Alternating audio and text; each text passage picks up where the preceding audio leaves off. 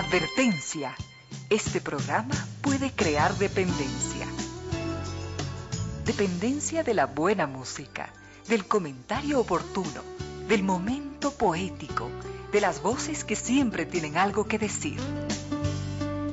Aquí se unen la música y la palabra, con cierto sentido.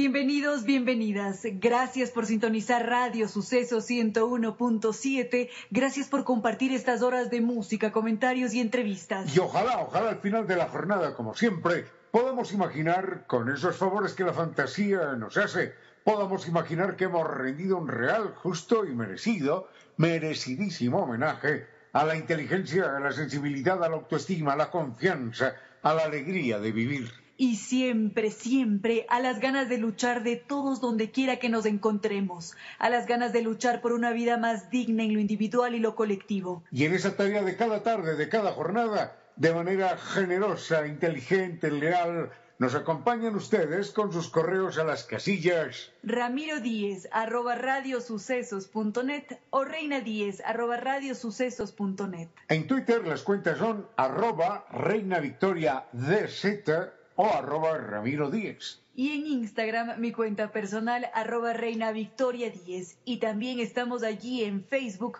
con cierto sentido. Gracias a ustedes y gracias también por supuesto a estas destacadas empresas nacionales e internacionales. Son instituciones comprometidas con la cultura y con la vida. Son instituciones que creen que la radio, en medio de nuestras humanas e inevitables limitaciones, la radio puede y debe llegar siempre con calidad y calidez. Gracias a NetLife que lleva 10 años rompiéndola por nosotros. Gracias al Banco del Pacífico, innovando desde 1972. Al frente en controles el doctor Giovanni Córdoba, dispuesto a entregarnos siempre excelente música. Volvemos en un momento. Con cierto sentido.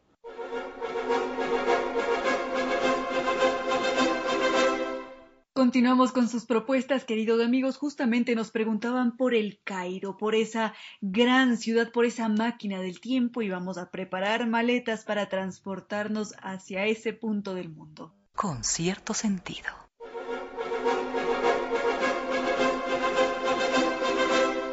Nos habían preguntado por el Cairo, una ciudad que para algunos puede resultar un tanto asfixiante mientras que otros la pueden encontrar como apasionante, pero definitivamente es un sitio que nunca nos va a dejar indiferentes, porque esta es una enorme ciudad, guarda un bagaje cultural histórico impresionante, casi siempre la relacionamos inmediatamente con la Esfinge o con todos esos secretos milenarios de los faraones, pero el Cairo es mucho más que eso. Es la capital de Egipto y no es solamente ese Egipto de los faraones, sino que en esa máquina del tiempo hay muchas otras historias.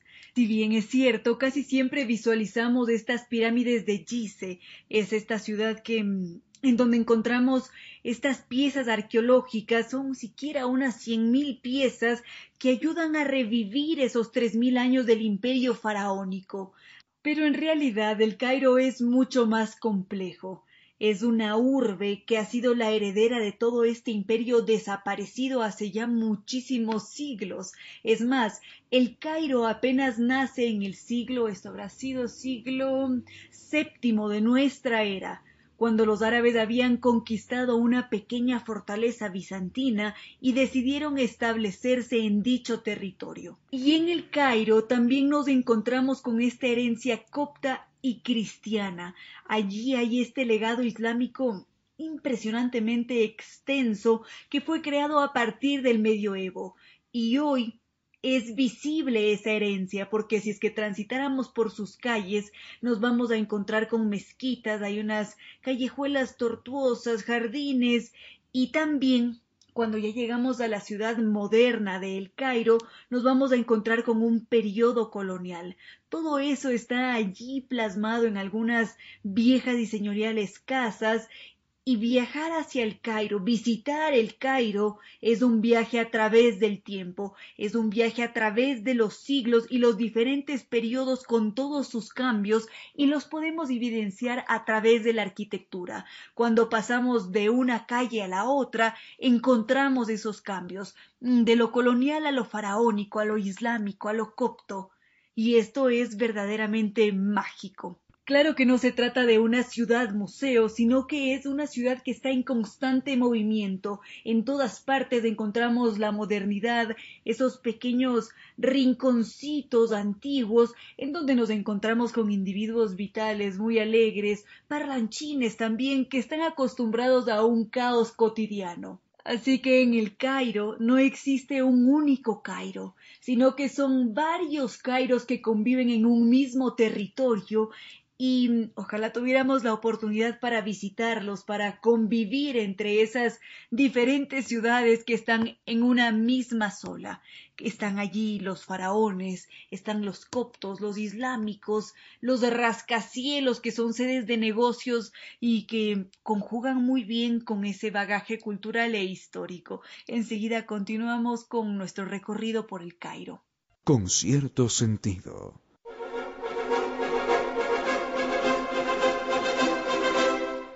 Decíamos que en una ciudad como el Cairo nos encontramos con diferentes Cairos en un mismo territorio, porque por una parte nos vamos a encontrar con ese Cairo que estuvo dominado por los faraones y los coptos, y es allí donde es necesario realizar estas paradas obligatorias como mm, visitar la pirámide de Gizeh o quizás Memphis y Sácara, por supuesto, son sitios que no pueden faltar y es que es allí en donde vamos a realizar ese recorrido arqueológico en donde se va a aprender sobre la herencia de más de 25 siglos de civilización.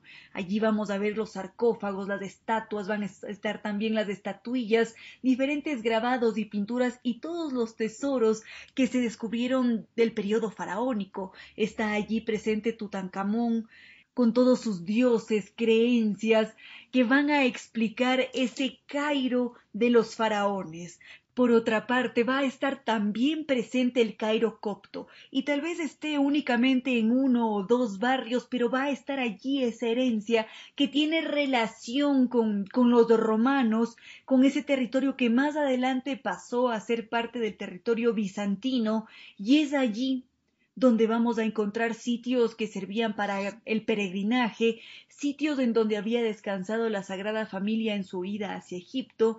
Por supuesto, no pueden faltar las piezas artísticas que nos dan noticias sobre ese Egipto copto. Enseguida podríamos trasladarnos, en cambio, al Cairo islámico.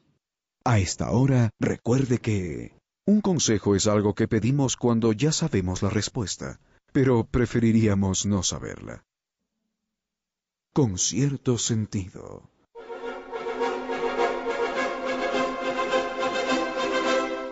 Habíamos empezado a hacer un breve recorrido por los diferentes Cairos. Hasta ahora habíamos visto el Cairo faraónico muy rápidamente, también el, el Cairo copto, y también está presente el Cairo islámico, que es mucho más extenso y rico en todos sus monumentos, porque este Cairo islámico alberga varias construcciones que son de origen medieval y se extienden por un largo territorio. Entonces están allí estas mezquitas de una bellísima construcción arquitectónica, están allí todas las muestras de arte musulmán, cada pieza es más deslumbrante que la otra. Así que podríamos decir que en el Cairo conviven cuatro ciudades distintas. Está allí esa ciudad heredera de los faraones, está la copta, la islámica, y esta mm, ciudad más reciente que está presidida por rascacielos y casas coloniales. Enseguida continuamos, queridos amigos. Con cierto sentido.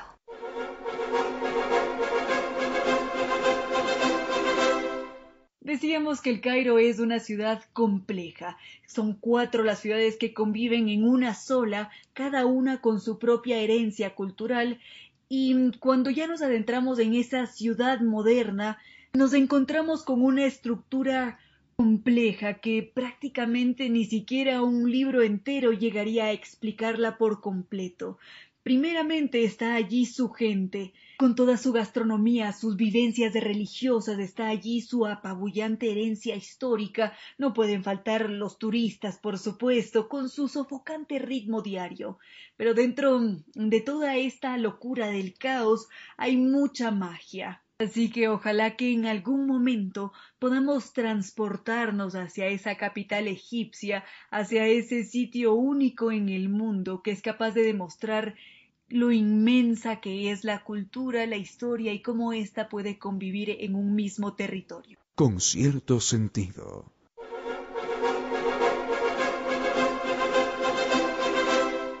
Recuerden, queridos amigos, que siempre pueden mantenerse en contacto con nosotros a través de nuestros correos y redes sociales. Nuestros correos son ramiro arroba radiosucesos.net o reina arroba radiosucesos.net.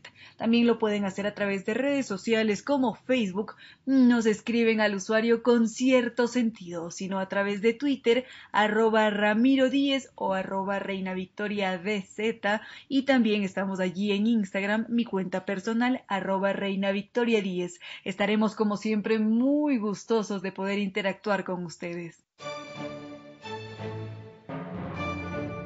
Tenga presente la siguiente advertencia.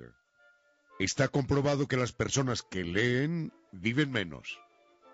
Menos deprimidas, menos engañadas, menos inseguras. Por su calidad de vida, compartamos esta invitación al mundo de los libros.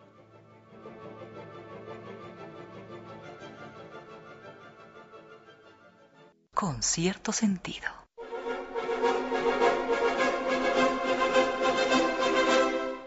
Recibimos más propuestas, en esta ocasión de doña Micaela que nos pregunta por el panda gigante. Tengo la sensación de ya haber tenido en este espacio a los pandas, pero siempre viene bien recordar a estos bellísimos animales con sus ojos negros, las orejas también negras, con ese aspecto que de buenas a primeras a nosotros nos puede dar esta gana de ir corriendo a abrazarlos, mientras que a otras especies les puede infundir muchísimo temor. Así que vamos con los pandas gigantes con cierto sentido.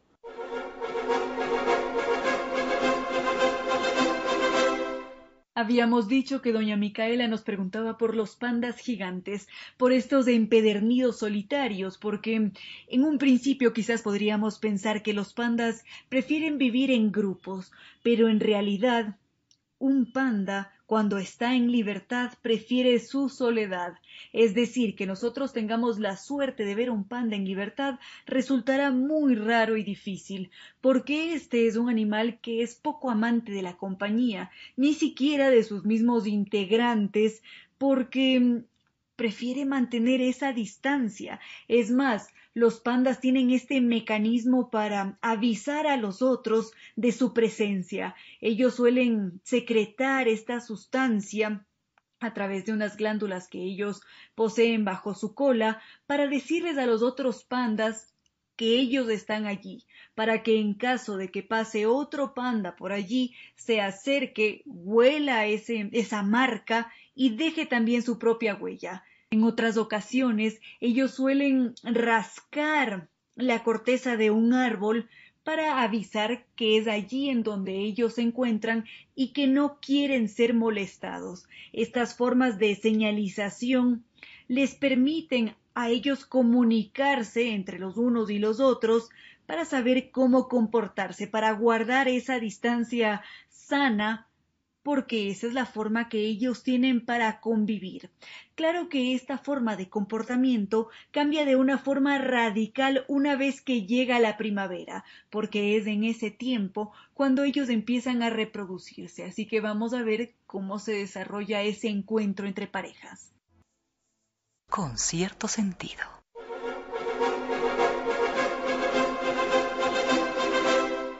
Habíamos dicho sobre los pandas que son seres que prefieren la soledad. Claro que durante la época de primavera todo esto cambia porque empieza su época de apareamiento y es allí donde ellos necesitan coincidir en un mismo territorio para poder entablar sus relaciones que por lo general no son tan amistosas como esperaríamos, sino que más bien es necesaria Ellos lo cumplen porque es la necesidad para mantener la especie y hasta allí, una vez que termina ese momento de necesidad reproductiva, cada uno se separa y continúa con su día a día en solitario. Los científicos nos dicen que esta necesidad de evitar la compañía puede ser explicada por la base de la coloración blanquecina del gran panda gigante, porque su sentido de la vista está muy poco desarrollado. Esta coloración blanquecina que ellos poseen hace que ellos se puedan distinguir, sí, claro que sí, pero adicional a esto, como ellos tienen estos grandes ojos negros y al mismo tiempo las orejas negras, esto puede llevar a una intimidación del otro animal. Y esto, por supuesto, lo que hace es repeler la compañía de los otros, aunque se trate de su misma especie, no se diga con los otros, que inmediatamente deciden huir ante la presencia de un panda gigante. Así que ya se imaginarán, queridos amigos, lo que sucede cuando nos encontramos con esos dos ojos negros y con unas orejas negras que nos quedan viendo directamente a los ojos. Seguramente tal vez tendríamos este comportamiento un tanto esquivo y solitario. Bueno, en todo caso, continuamos con los pandas después de una pausa cafecito o tecito. Con cierto sentido.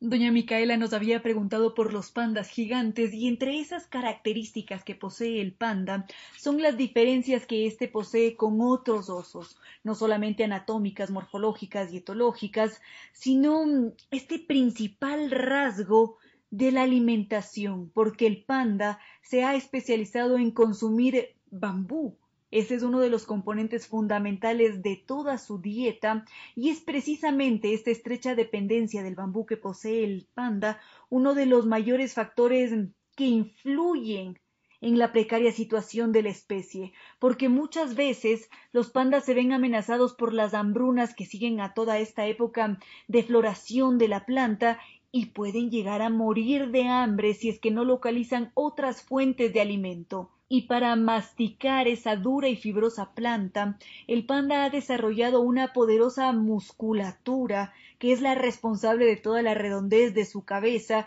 y tienen también estos grandes molares que les permiten masticar y triturar estos bambús. Adicional a esto, un panda únicamente es capaz de digerir el 20% de lo que consume. Esto quiere decir que necesita enormes cantidades de alimento para sostenerse.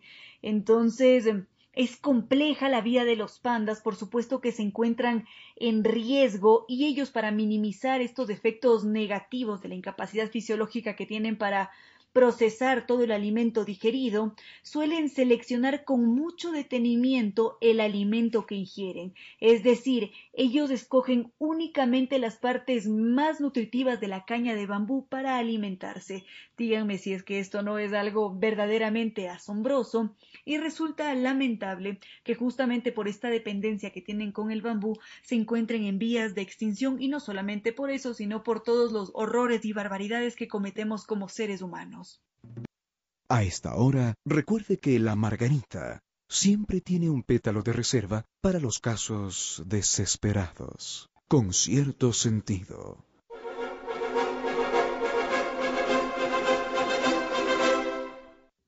Don Eduardo Castaño tiene una pregunta curiosa que no sé cómo interpretarla. Dice, ¿es verdad que los seres humanos convivimos con los dinosaurios? bueno, el problema del verbo convivir es que eh, se conjuga en, la primera persona del plural, nosotros convivimos. Si ustedes observan, se presenta o se conjuga de idéntica manera en presente y en pasado. Uno puede decir, nosotros convivimos con eh, eh, tales personas hace 20 años. Pero también puede decir, nosotros convivimos en este momento con estos y estos personajes. Es decir, el verbo se puede conjugar o se conjuga de idéntica manera en la primera persona del plural nosotros se conjuga igual en pasado y en presente. Entonces no sé si la pregunta de don Eduardo tiene que ver con con un pasado muy remoto o, con un pasado no tan remoto. cuando existían los dinosaurios. Eso es lo primero. Y lo segundo es que depende a lo que él se esté refiriendo como dinosaurios, porque a veces no nos referimos solamente a aquellos animales extraordinarios que hicieron retumbar las selvas y las praderas del planeta, sino que también eh, puede ser que uno se refiera a los dinosaurios en forma simbólica, diciendo que algunos personajes con pensamiento de una u otra forma son, son dinosaurios políticos, dinosaurios mentales. en todo caso, eh, intentemos, intentemos darle una respuesta mm, desde el punto de vista histórico, ¿eh? suponiendo que los dinosaurios, que se, se, extinguieron hace 65 millones de años, suponiendo que, que la pregunta tenga que ver con eso, si convivíamos o no con ellos. Con cierto sentido.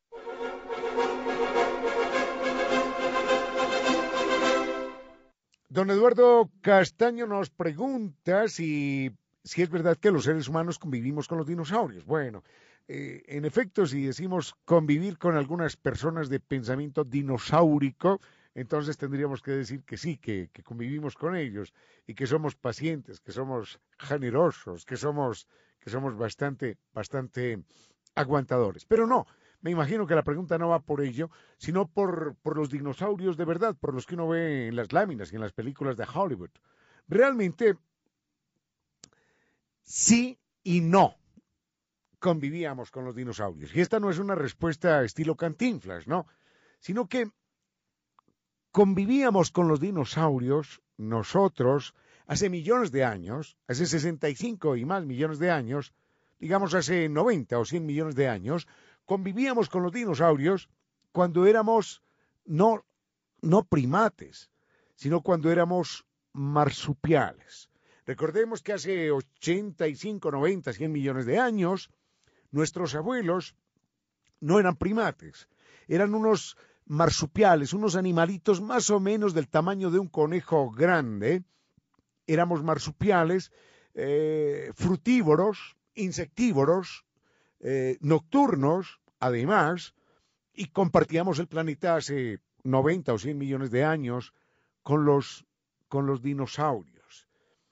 Ahora, hace 30 millones de años ya no éramos marsupiales, éramos, éramos primates, éramos monos, como lo somos hoy, primates. Y hace 30 millones de años ya los dinosaurios se habían extinguido 30 millones o un poco más de años atrás.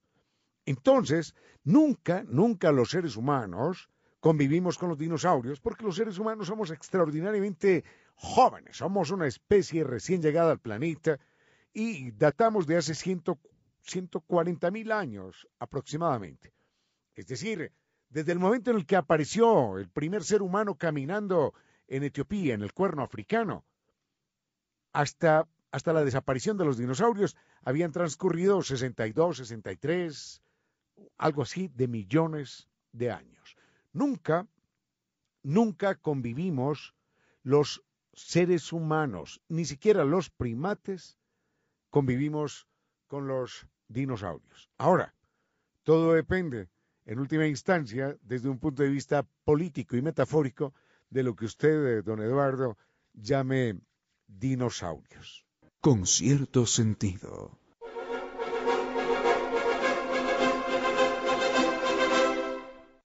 Don Fernando Soto, don Fernando Soto, ay, doña Eugenia Soto, no sé quién será aquí, porque envían el correo electrónico Fernando Soto, Eugenia Soto. Bueno, don Fernando Soto y doña Eugenia Soto preguntan por las abejas. Dice que cuándo puedo hablar de estos animales extraordinarios.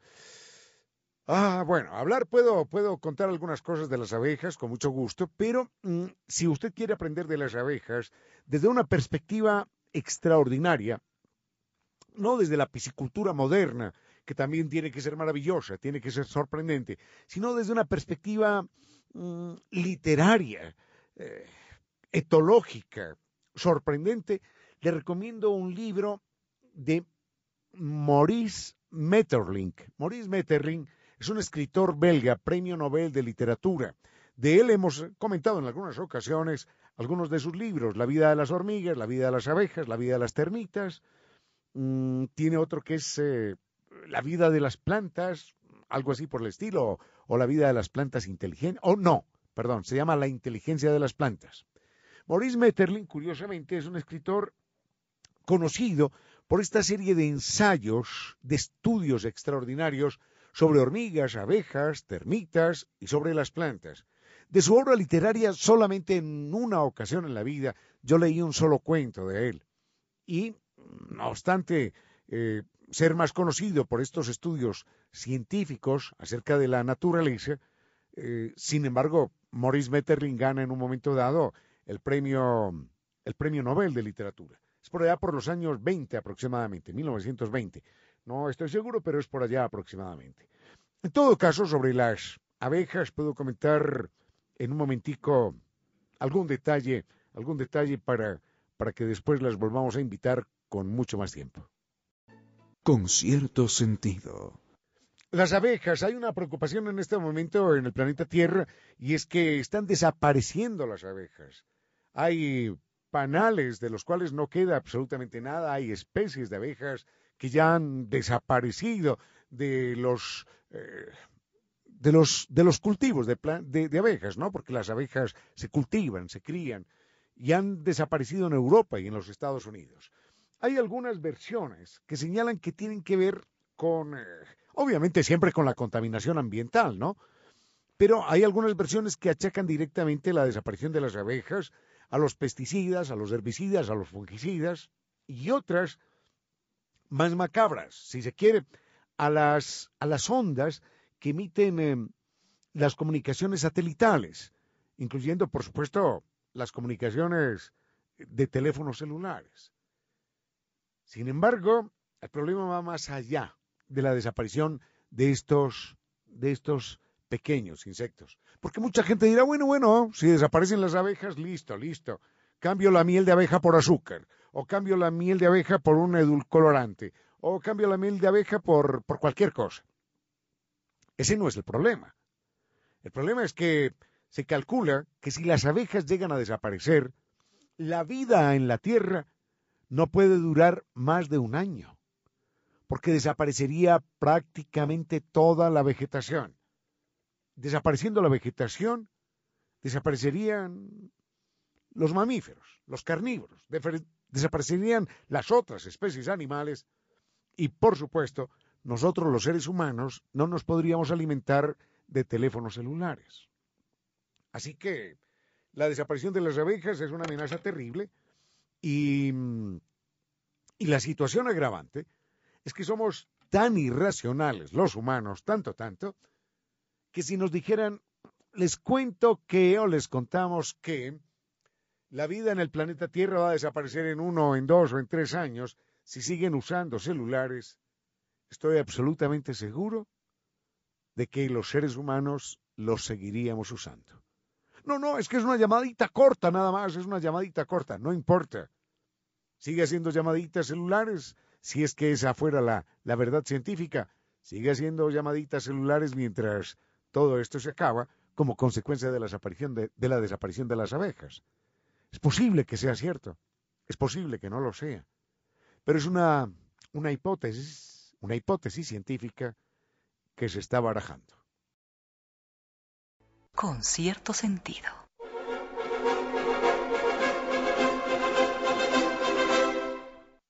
Volvamos con algo más de las abejas. Yo recuerdo, y no es que quiera convertirme en un terrorista verbal, no quiero alarmar gratuitamente, pero yo recuerdo una rutina que yo tenía en un espacio determinado donde, donde suelo hacer deporte.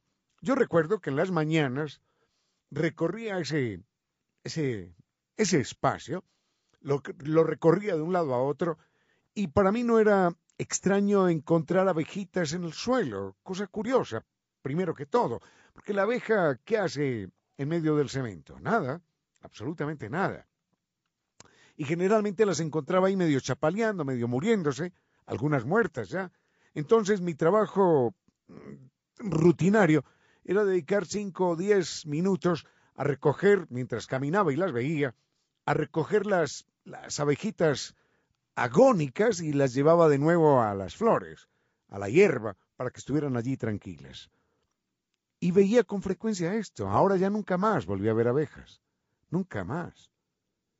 Y yo no sé, primero porque se morían, ¿eh? Yo no sé por qué las encontraba en el cemento. Ahora ni siquiera las encuentro en el cemento. Y nada en teoría, nada aparentemente ha cambiado en el entorno. Aparentemente, ¿no?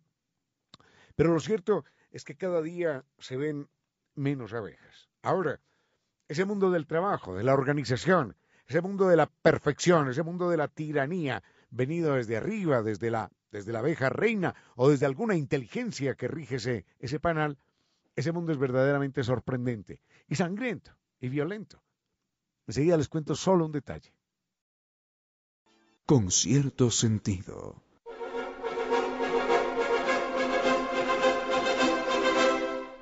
Al principio del programa, respondiendo a una pregunta del señor Fernando Soto y Eugenia Soto, al principio del programa respondía a, ah, a lo de las abejas y le señalaba que hay un libro que vale la pena leerse. Ojalá lo encuentre, ojalá lo consiga, de Maurice, Maurice, Maurice, Maurice, Maurice Metterling, em, y que se llama La vida de las abejas. Recuerdo un dato que leí en ese libro y que me impresionó y me seguirá impresionando por siempre. Él decía más o menos, más o menos, que un panal es un lugar en donde, en donde, donde hay algunas miles de, de abejas obreras. Hay una reina y hay algunas miles de ovejas obreras. Y entre esas miles de abejas obreras hay unos 300 zánganos generalmente aturdidos. Mm, no hacen nada, no tienen ningún papel. Son eh, torpes, son son ociosos, viven, viven del trabajo, del trabajo de las, de las obreras. Son animales glotones, groseros, sucios, que no hacen nada, no hacen nada por el panal. Son, son insaciables, además. Comen más que los trabajadores, que las obreras trabajadoras. Son bulliciosos. Una abeja vuela con mucho más silencio, con, con, menos decibeles que un zángano. Y y sucede que ellos eh, tienen como único papel fecundar a la, a la reina cuando la reina falla. Tienen como único papel fecundar a la nueva reina que va a encargarse de poner los huevos y de mantener con vida al panal. Ese es su único papel. Y por eso las obreras se los aguantan. Pero sucede que una vez fecundada la reina, que además es una fecundación que se hace en pleno vuelo, una vez fecundada la reina, vaya uno a saber cómo y por qué y de qué manera se decreta el degüello general y simultáneo de todos los zánganos de la, de la colmena. Una vez fecundada la hembra, se da, se da la orden de asesinar a todos los zánganos. Y las miles de obreras dicen, bueno, hasta aquí llegaron, parásitos del diablo, hasta aquí llegaron zánganos bulliciosos, hasta aquí llegaron zánganos parásitos que no hacen nada más que, más que comer y esperar fecundar a la reina, hasta aquí llegaron, se lanzan y los asesinan a todos de una sola vez. ¿Saben cuántos sobreviven? Ni uno solo, ni uno solo. Ese es el mundo de las abejas. A esta hora, recuerde que lo mejor de la vida son las ganas de vivir. Con cierto sentido.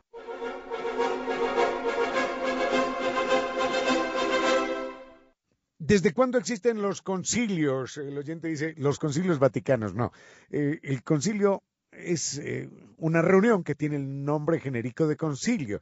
Eh, el concilio vaticano fue el concilio que se dio en el Vaticano por allá en la época del Papa Juan XXIII, que fue el último concilio en el siglo XX. Mm, no es que los concilios se llamen concilios vaticanos, simplemente son concilios. Recordemos que hay concilio de Nicea, concilio de Trento, en fin, distintos concilios. La primera vez que se da un concilio, yo no sé cuántos se habrán dado en la historia, sería un buen, un buen tema de investigación, saber cuántos se han dado y, qué se discutía en cada concilio la primera vez que se da un concilio se da por allá en el año 300 y algo, es decir, eh, siglo, siglo IV. En aquella época, el tema de los concilios era fundamentalmente eh, centrado alrededor de las herejías. La doctrina de la Iglesia no estaba unificada. Y entonces había una serie de tendencias de distinto orden. si se adoran o no se adoran las imágenes, si hay o no reliquias, si hay o no milagros. Eh, observemos que en todas las, en todas las, o en las otras tendencias cristianas, no existen ni reliquias, ni imágenes, ni milagros, ni peregrinaciones, ni confesión, ni comulga, ni, ni comulgar, ¿cómo se dice? Comulgar, ¿cómo se llama esto? Bueno, la Eucaristía ni estas cosas. Así que el primer concilio es un concilio que versa alrededor de las herejías. La Iglesia estaba en un proceso de unificación eh, doctrinaria, de unificación conceptual, y la palabra concilio es eso, una reunión para conciliar. Y cuando uno dice conciliar es porque hay distintas opiniones, distintas visiones, distintas percepciones, distintos criterios.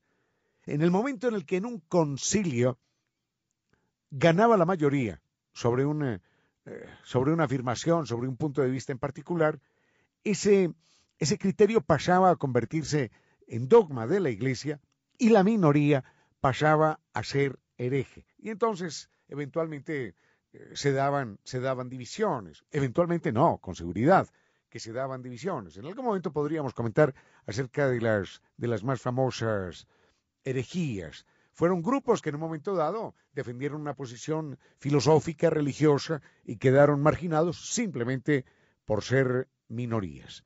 Y quedaron eh, mm, relegados con todas, con todas las consecuencias. No fueron, pues, la iglesia oficial y se convirtieron en grupos minoritarios, en herejes. Algunos fueron exterminados, el caso de los cátaros y de tantos otros, y otros simplemente lograron, lograron convertirse en una iglesia. Con cierto sentido.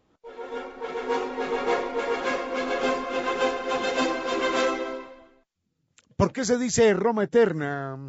Bueno, se dice Roma eterna porque se supone que la religión eh, y, mm, su, centro de poder en Roma serán eterna, eh, serán eternos. Pero hay que recordar que el cristianismo se inicia no como una religión eh, dominante, fuerte, como lo es hoy en los cinco continentes, sino que se inicia como una religión de marginados, como una religión de perseguidos, como una religión de gente que, que se jugaba la vida y que, y que pagaba, y que pagaba con la vida.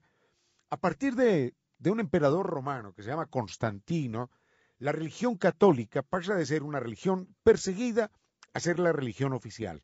Y entonces, dado que es ya la religión oficial, dado que tiene el poder, dado que tiene el control, empieza a perseguir a, a los otros grupos. Y ya sabemos lo que la historia, lo que la historia nos, nos recuerda. Así como los cristianos fueron perseguidos en su momento, ellos durante mucho tiempo se dedicaron a perseguir en guerras extraordinarias y en, matanzas todavía recordadas y dolorosas, se dedican a perseguir a los grupos que consideraban minoritarios y no, y no ortodoxos. Hay que recordar también que Constantino, el rey, el emperador romano, decidió trasladar eh, la capital del imperio, no a Roma, bueno, donde está, estaba en Roma, y decidió trasladarla a Bizancio. Por eso se llama Constantinopla después, es decir, la ciudad de Constantino.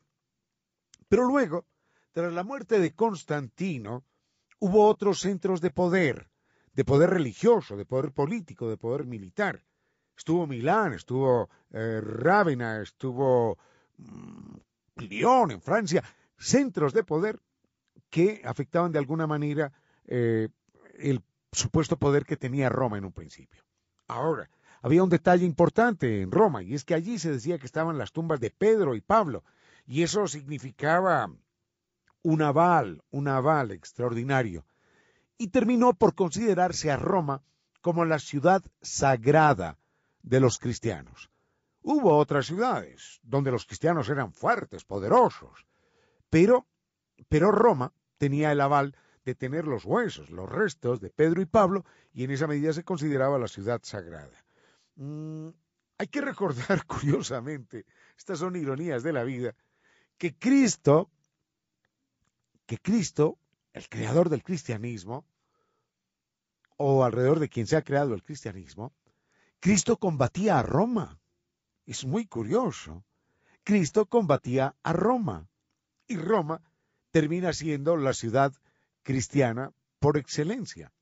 Entonces se pregunta a uno si Cristo se apoderó de Roma o Roma se apoderó de Cristo. Es, es algo curioso. Realmente eh, los cristianos deberían considerar que Belén debería ser la ciudad eterna, no Roma. Pero en fin, porque Roma, Roma combatía a Cristo y Cristo combatía a Roma y Cristo termina muriendo en manos de los romanos. Son los romanos los, los que lo capturan, son los romanos los que acaban con su vida. Por lo menos la figura, la figura que conocemos.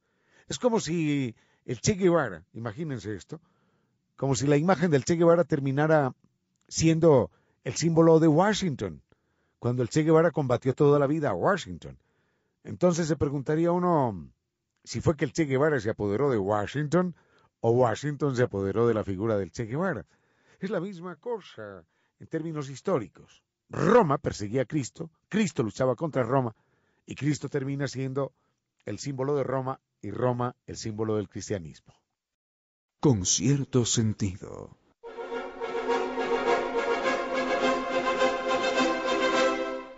Ahora más que nunca, queridos amigos, nos hemos dado cuenta cuán importante es compartir con los otros y por supuesto soltar una que otra carcajada, porque es la risa la que logra sacarnos muchas veces de esos momentos tan tensos que vivimos en nuestra vida cotidiana en buena hora que se genere desde el arte más de una propuesta que nos invite a la risa, a sonreír o simplemente a transportarnos a otras historias. Y justamente hoy nos acompaña Mares de Ramírez. Él es productor, artista, coreógrafo, tiene un currículum impresionante en el mundo del arte y hoy está aquí con nosotros para hacernos una cordial invitación para disfrutar de la obra La pareja perfecta.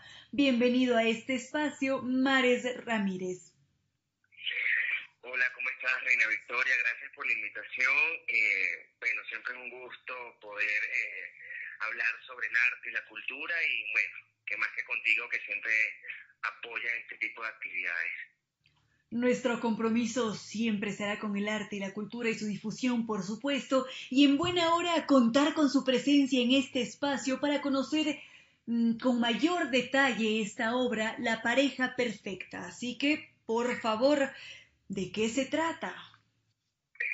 Pareja perfecta, eh, como bien lo dice, es una comedia, una divertida comedia. Eh, que trata sobre una pareja que se va a casar. Y en ese momento que estamos, que están en el altar, eh, ya ella esperando, bueno, llega otro personaje a tambalear esa, esa relación y entonces ella empieza a cuestionarse si, si se va a casar, si no se va a casar. Bueno, por toda esta situación de que esta, este personaje, que es Verónica, ella es esta típica persona que sueña con el matrimonio, sueña, con el anillo, con los hijos, bueno, porque eso es lo que ella ha aprendido en la vida, la sociedad le ha impuesto, este chip de que ella está pisando la raya y necesita casarse. Entonces, bueno, es una reflexión a, las relaciones, ¿no? Contada de, de, una manera muy divertida, con, con bailes, son solamente dos actores. Eh, Patricio Carrillo y Angélica Montúfar. Esto es una obra de Hernán Marcano, eh, que bueno, que tengo yo la oportunidad de dirigir y de ser el coreógrafo de esta obra, que vamos a estar presentando el sábado y el domingo en el Teatro Victoria, sábado a las 8 de la noche y domingo a las 6 de la tarde. Excelente, y esta es una obra también que invita a la reflexión social, porque por allí se topan algunos temas tabú. Sí, justamente a través de la obra podemos hablar de los tabúes, de, lo, de, la, de, esta cuestión social que, te impone, ¿no?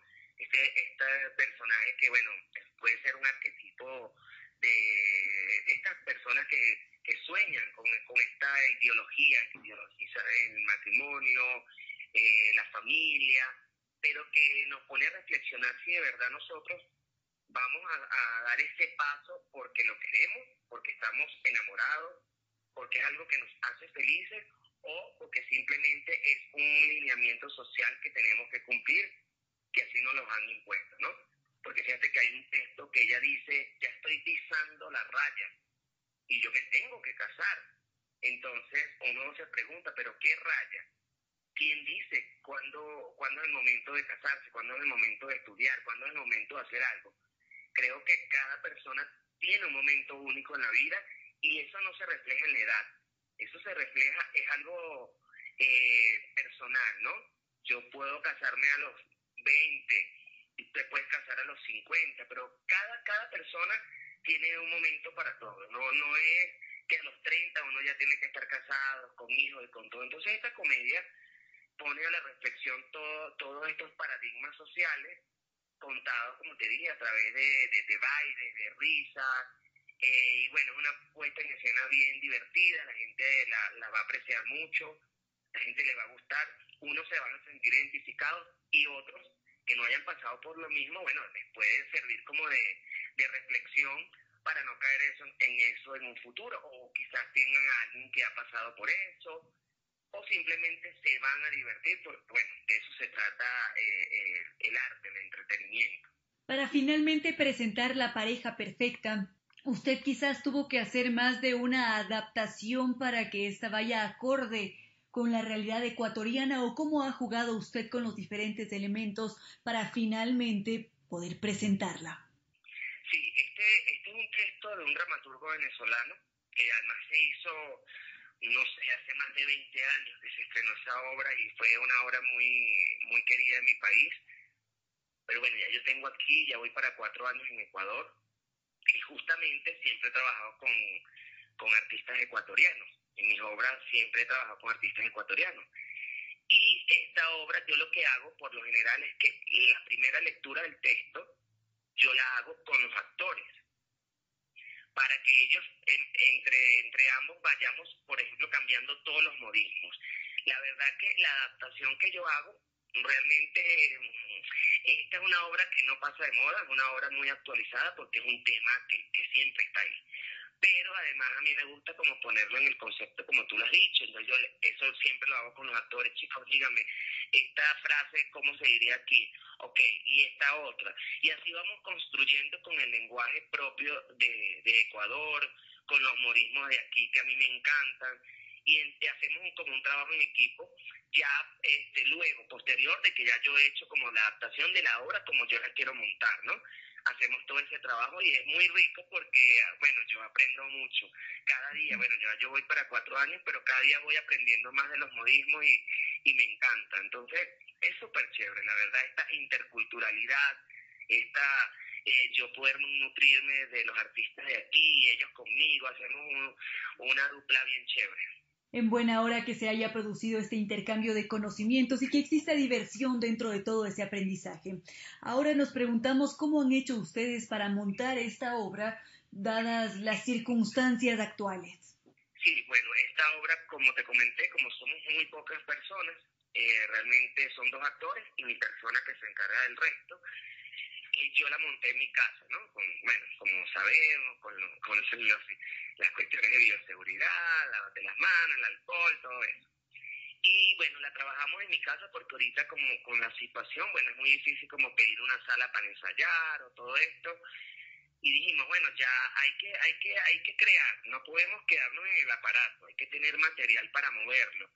Entonces lo que hicimos fue justamente eso, los ensayos se han hecho en mi casa, justo de esa y otras dos obras que estoy montando más, y lo hacemos aquí en mi casa, y ya luego, mm, bueno, ya yo había concretado con la sala para hacer el estreno, es la sala del Teatro Victoria, que queda a una cuadra del Hotel Quito, pero ellos tienen toda la, todas las medidas de bioseguridad, con el, por, el porcentaje del aforo que la ley te permite para poder hacer este tipo de espectáculos, entonces todo está bien cuidado. Bueno, esto es muy importante y ahora si es que nos puede recordar cuáles son esas fechas en las que vamos a poder disfrutar de la pareja perfecta. Las fechas son este sábado 27 a las 8 de la noche, el domingo 28 a las 6 de la tarde en el Teatro Victoria, que queda a una cuadra del Hotel Quito. Las entradas ya están disponibles en la página de passline.com, que es la boletería con la que estamos trabajando. Ahí la gente ingresa, pone pareja perfecta, que es el evento pareja perfecta, y ahí pueden adquirir sus entradas eh, con, con cualquier método de pago. Muy bien esto. Esta será una obra que únicamente será mm, realizada de forma presencial, es decir, más adelante no han considerado tal vez transmitirla a través de diferentes canales de redes sociales o algo similar. Sí, justamente yo tengo como costumbre que todas mis obras, el estreno tengo que grabarlo para contar con este material audiovisual, ¿no? Justamente esta obra la vamos a grabar el, el fin de semana y bueno, vamos a tenerla en las redes sociales para poder, bueno, posiblemente hacer funciones online porque sí nos han pedido función online. Pero bueno, como todo esto que está pasando, la idea es como ir viviendo un día a la vez, ¿no? Sin embargo, ya la obra está montada, ya estamos buscando otra, estamos ya gestionando una sala para marzo y luego queremos hacer en abril una pequeña gira por, eh, por la costa. Entonces, bueno, en eso estamos, trabajando y bueno, creando, haciendo arte en pandemia. Los mejores augurios para todo este proceso y muchísimas gracias por haber estado en este espacio, Marisa Ramírez. Gracias a ti, Reina Victoria, siempre es un gusto, de verdad que sí, y bueno, todos los que nos están sintonizando, que los esperamos este fin de semana para que se diviertan con Pareja Perfecta. Seguramente así será. Muchísimas gracias.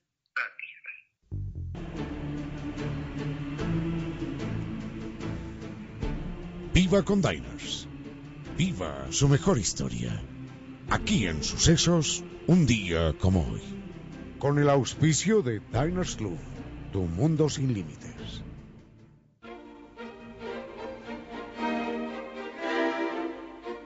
Cuenta un novelista que en alguna ocasión un hombre muy pobre, por amor a su familia, decidió acuñar moneda falsa. La esposa fue descubierta cuando intentó comprar pan con la primera moneda y al ser apresada, y aunque la presionaron, protegió al hombre y no lo delató. Pero cuando el representante del rey la engañó y le dijo que el esposo tenía una amante, la mujer fue presa de los celos y terminó denunciándolo. La historia fue escuchada por un buen sacerdote que tomó partido por la pareja y dijo que la justicia debería juzgar al representante del rey por calumniador y por no entender el hambre de una familia. Ese es un fragmento de una colosal novela llamada Los Miserables, escrita por Victor Hugo, dramaturgo, poeta, novelista francés del siglo XIX. No fue fácil en el plano amoroso y familiar la vida de Victor Hugo, pero supo sobreponerse y fue considerado por los franceses como un héroe nacional, como una leyenda viva. Conozcamos algo de Victor Hugo a través de algunos pensamientos suyos, como cuando decía, la mejor religión es la tolerancia. En los ojos del joven arde la llama, en los del viejo brilla la luz. Produce una inmensa tristeza saber que la naturaleza habla y los humanos no escuchamos. Víctor Hugo estaba naciendo un día como hoy, 26 de febrero de 1802, y nos dejó la huella de su pensamiento y de sus grandes obras, de las que siempre se vuelve con el corazón estremecido.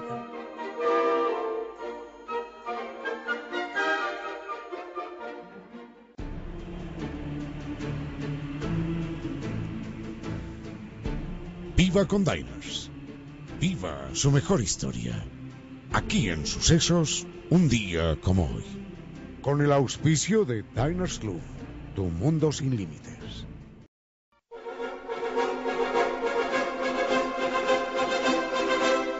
Queridos amigos, hemos llegado ya al final de este programa. Muchas gracias por haber compartido con cierto sentido. Gracias a todos ustedes, gracias al doctor Giovanni Córdoba en Controles Gracias a todos, porque sin ustedes ninguna alegría sería posible, ningún esfuerzo tendría razón de ser.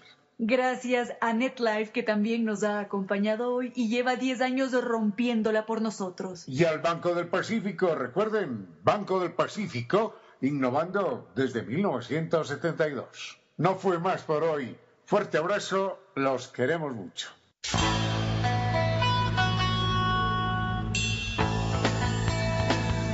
Como dicen, es cierto que en la vida no hay casualidades. Piense, ¿por qué escuchó usted este programa? Tal vez escuchó aquello que necesitaba o tuvo la sospecha de esa luz dentro de su propio ser. Una gota de agua, un corazón que late, una semilla en su memoria, un remanso en medio de sus prisas, una voz que aliente su esperanza, una pluma para sus alas algo de eso hemos querido ser. Aquí, en concierto sentido, con Ramiro Díez. Y Reina Victoria Díez.